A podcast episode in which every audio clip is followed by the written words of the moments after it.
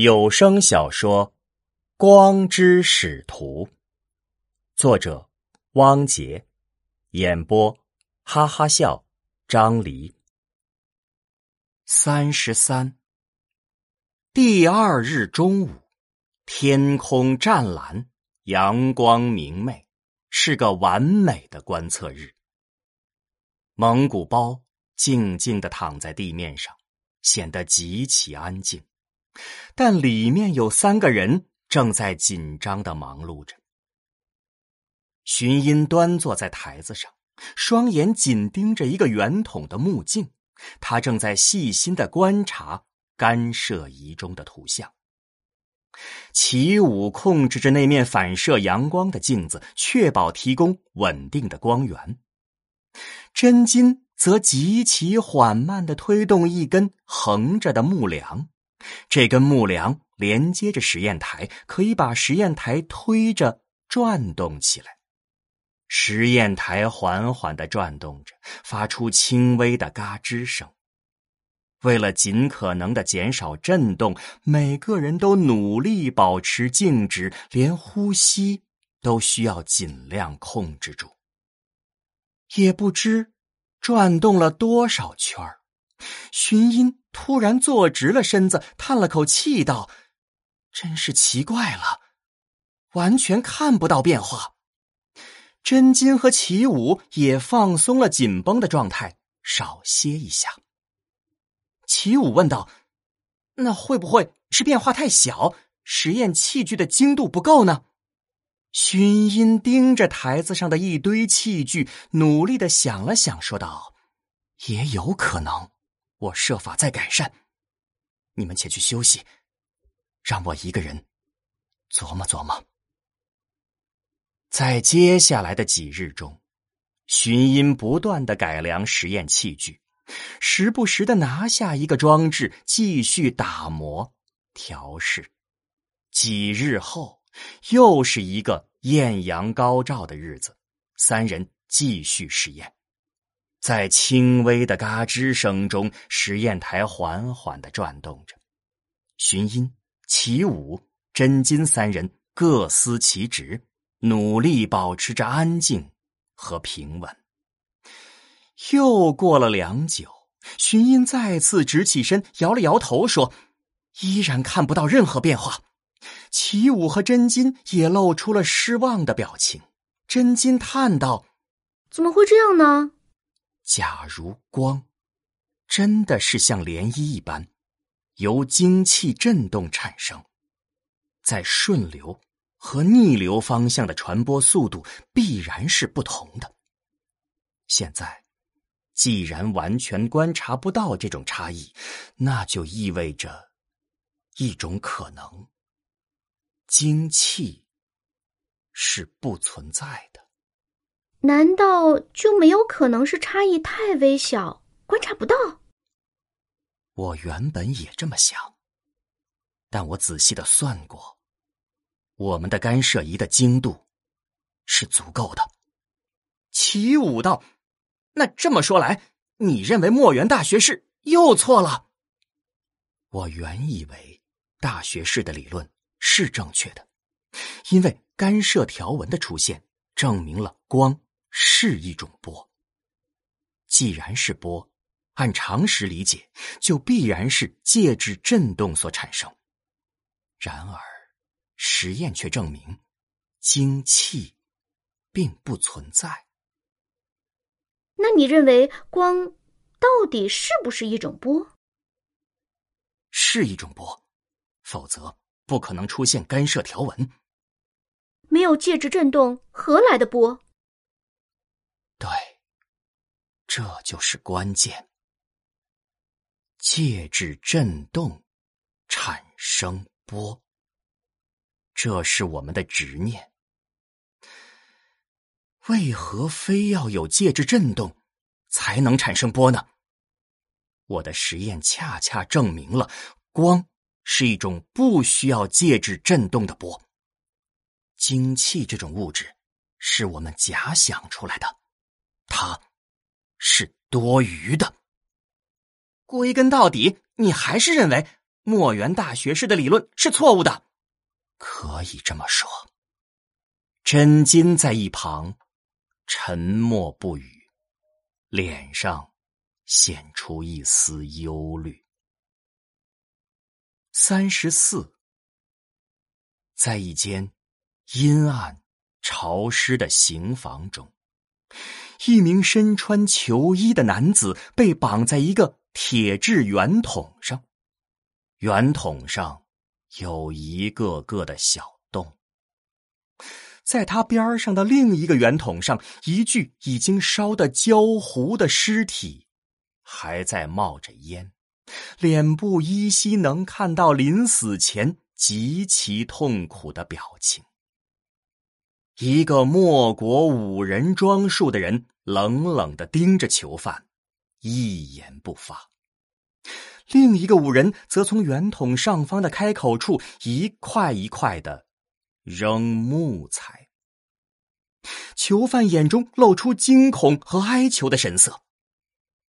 莫国五人突然柔声道：“招吗？你若全部如实招供，我保你不受折磨而死。”另一名五人开始往圆筒中倒油，剩下的一点油全部淋到了。囚犯的头上，囚犯被油淋到的一刹那，打了个激灵，眼神朝边上的尸体瞟了一下。终于，囚犯的情绪彻底崩溃了，痛哭流涕的道：“好，我招，我招。”三十五，御史大人，这是奸细招供的情报。一名武人将一叠砂纸交给莫名。莫名接过，看了起来。最后几页写着许多名字，还画着一些画像。莫名看完，对五人说道：“看来，敌国开战前的重点是破坏我国的军器厂，策反匠人，窃取军器资料，还有。”扰乱我国世人的思想和信仰。五人道：“正是如此。军器厂已被渗透，事关重大，情势紧急，我要亲自去一趟军器城，马上启程。”是。三十六，军器制造局，投石车建造厂。一台巨大的投石车半成品伫立在厂房内，几十个匠人围着它忙碌，还有许多匠人在厂房的不同角落各司其职，有的在打铁，有的在做木工。荀居站在投石车边上巡视，时不时的指导一下匠人的工作。荀居身后跟着徒弟庞树。庞树说道。师傅，军部命令，月底之前必须再完成三台新型投石车，若有延误，战力绝。工期如此之紧，我们唯有日夜赶工，方能不延误了。话音刚落，突然厂房内冲进来几十个黑衣束身的莫国武人，领头的正是御史莫名。所有人见状，都停下了手头的工作，错愕的看着来人。莫名边上的一名武人大声说道：“所有人都面朝我们站好。”荀居上前一步问道：“敢问大人，这是为何？”莫名一看是荀居，温言道：“荀大将，您不必担忧。”我等正在抓敌国奸细，用不了多久。几个莫国武人手里拿着画像，走到匠人们面前，一一核对。突然，一名武人拿剑指着一名匠人，喝道：“不许动！”立即有三四名武人挺剑围了上来。那名匠人惊恐的叫道：“哎，冤枉啊！我不是奸细。”几名武人上前，将那人反手扭住，压了出来。那人兀自不停的喊着冤枉。庞树在荀居身边，脸上露出一丝恐惧的表情。这时，另一名武人在一名匠人面前停了下来，眼神略显疑惑。他再次看向画像。就在此时，那名匠人突然后跃，从角落中抢过一把尚未敲打成型的铁器，朝莫名冲去，试图擒王。莫名挥剑交手了几招，已知敌人武艺高强，匠人几招不能拿下莫名，便已被武人们围了起来。那名匠人武艺高强，以一敌多，丝毫不惧。尽管手里不是刀剑，也依然舞得虎虎生风，和数倍于己的敌人缠斗。莫名在边上喝道：“留下活口！”这边在激战，那边莫国武士依然在挨个查验匠人。那名匠人饶是骁勇，但寡不敌众，已经处处被动。若非莫国五人见招留有余地，早就失衡当场。那人眼看体力不支，自知冲出无望，突然大叫一声：“今日魂归大地，幸甚！”将自己的喉咙迎着一名武人刺来的剑扑了上去，鲜血喷射，当场毙命。那名刺杀了敌人的武人向莫名鞠躬拱手道：“请大人治罪。”莫名摆了摆手，这不怪你。看来他是何国武士，以大地为信仰，宁死不降，忠勇刚烈，厚葬他吧。莫名转向众人道：“莫名打扰了，请你们继续工作，有我在，敌人休想得逞。”莫名又向荀居拱了拱手，领着五人退出。荀居也拱了拱手，道：“御史大人辛苦。”他继续领着旁树巡视，匠人们重新恢复工作。三十七，荀居和庞树来到另一间房间中，许多大桌子。整齐的排列着，每张桌子上都摊着一些军器设计图纸。桌子旁边有一个人在摆着算筹，认真计算，时不时的在纸上记录着计算结果。因为工期紧张，又有许多新设计的军器需要建造，各种零配件的计算任务陡然增加。军器局自己的算师。已不够用，只好临时雇佣许多民间算师协助做一些非机密的计算。荀居和庞树走到他们中间，来回看着。庞树走到某一张桌子前，边上的人抬起了头，此人竟是公孙仇。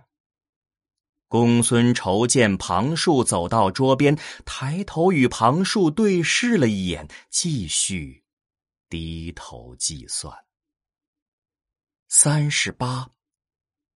夜幕降临，军器厂不远处的野外，一个人影站在黑暗中，背后响起了轻微的脚步声。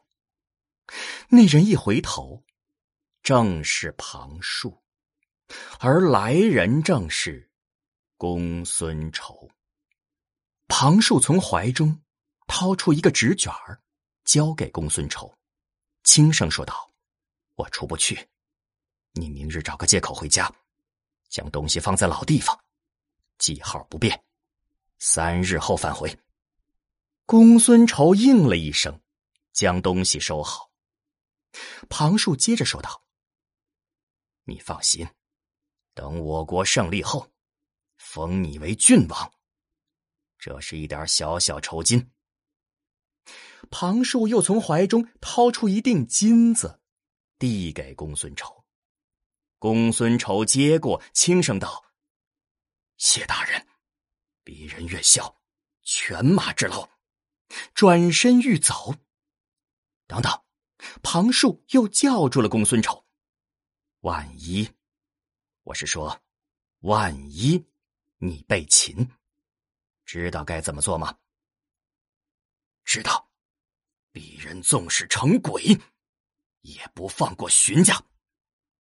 嗯，三日后，你若不回，我就当你被擒。公孙丑点了点头，转身消失在黑暗中。三十九，父亲，没想到您亲自来此地。真金在客栈中见到了父亲莫名。莫名朝真金点了点头，目光中露出慈爱。我有个任务交给你。是。刚刚在城中又抓获了一名奸细，此人已交代了取情报的地点。我要你守株待兔，抓获送情报的人。是。四时。夜晚，军器城郊外某处，一个人影走到一棵小树边，蹲下身子，在树下挖了几下，然后把怀中的一个纸卷掏出，放入小坑中，埋上土，堆上石块。公孙仇做完这些事情，起身一回头，猛地见身后已经围了一圈黑衣人。个个用剑指着自己，一言不发。公孙仇当场吓得尿失禁。四十一，军器厂，荀居工作室。荀居正在伏案看图纸，庞树垂手站于旁边。荀居一边看一边说道。这批新型投石车的射程和精度必有大幅提升。说起来，还有我子寻音的一份大功呢。语气之中透露着高兴和欣慰。站在荀居身后的庞树手里拿着一根布条拧成的绳子，悄无声息的欺近荀居。就在荀居抬头的一瞬间，庞树猛地将绳子套住了荀居的脖子，转身用自己的后背顶着荀居的后背，猛地勒住。荀居痛苦的用手拼命的去抓脖子，庞树紧咬着牙，缓缓道：“师傅，实在对不起了。两国交战，各为其主，我是穆国人。”荀居瞪着双眼，不能发出一言，只有手脚能拼命的抽动。过了一会儿，荀居的手脚慢慢归于平静，断了气。四十二，莫名领着数名黑衣五人直奔荀居的工作室。一名武人冲到门前，将门一脚踹开，冲了进去。门一开，便看见荀居的身体吊在房梁上。一名武人抽出剑，将绳子砍断，荀居的身体轰然跌落。从尸体的怀中滚出两块金锭。莫名走上前去，捡起金锭。从怀中又掏出一块金锭，放在一起。两块金锭的大小、形状一模一样。莫名叹了口气，说了声：“收尸。”四十三，畏罪自杀，荀居也是奸细。真金大惊道。人证物证俱全，不由得不信呐。可他如何能提前知道公孙丑落网？说明有人报信，军器厂还有奸细，需要彻查。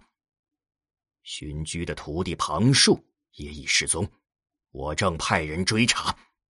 我命你前去荀居家中搜查，或许有线索。父亲，孩儿想起一事。何事？荀音设计了两个实验，一证明光速有限，一证明精气不存在。莫名略一思索，认真道：“推翻立国悼词，否定墨元大学士，这就全对上了。敌国处心积虑破坏军器厂，策反匠人，窃取军器资料，扰乱我国士人的思想和信仰。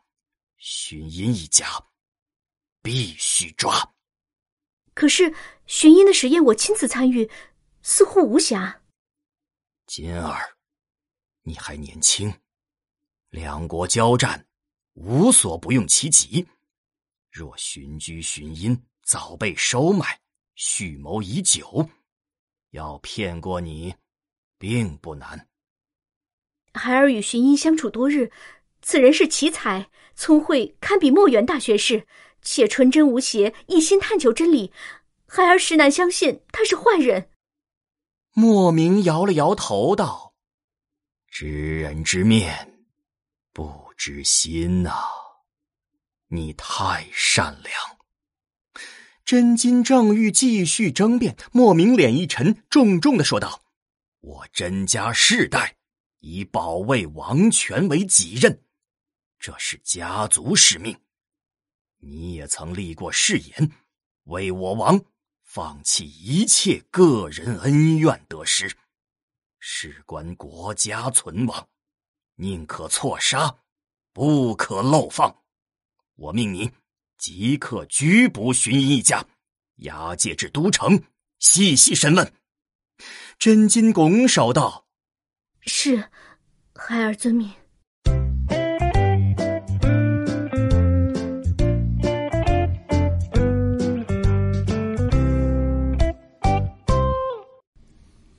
这两天我正在成都出差，拍摄成都高新区的无人驾驶实验基地，还有他们的智慧斑马线，还有这个大熊猫基地。这个如果大家听有声小说听得不过瘾的话呢，还可以去购买订阅我的那个《吃货科学指南》啊，这个收费专辑呢是每周一期正常更新的，欢迎大家订阅。我们下期再见。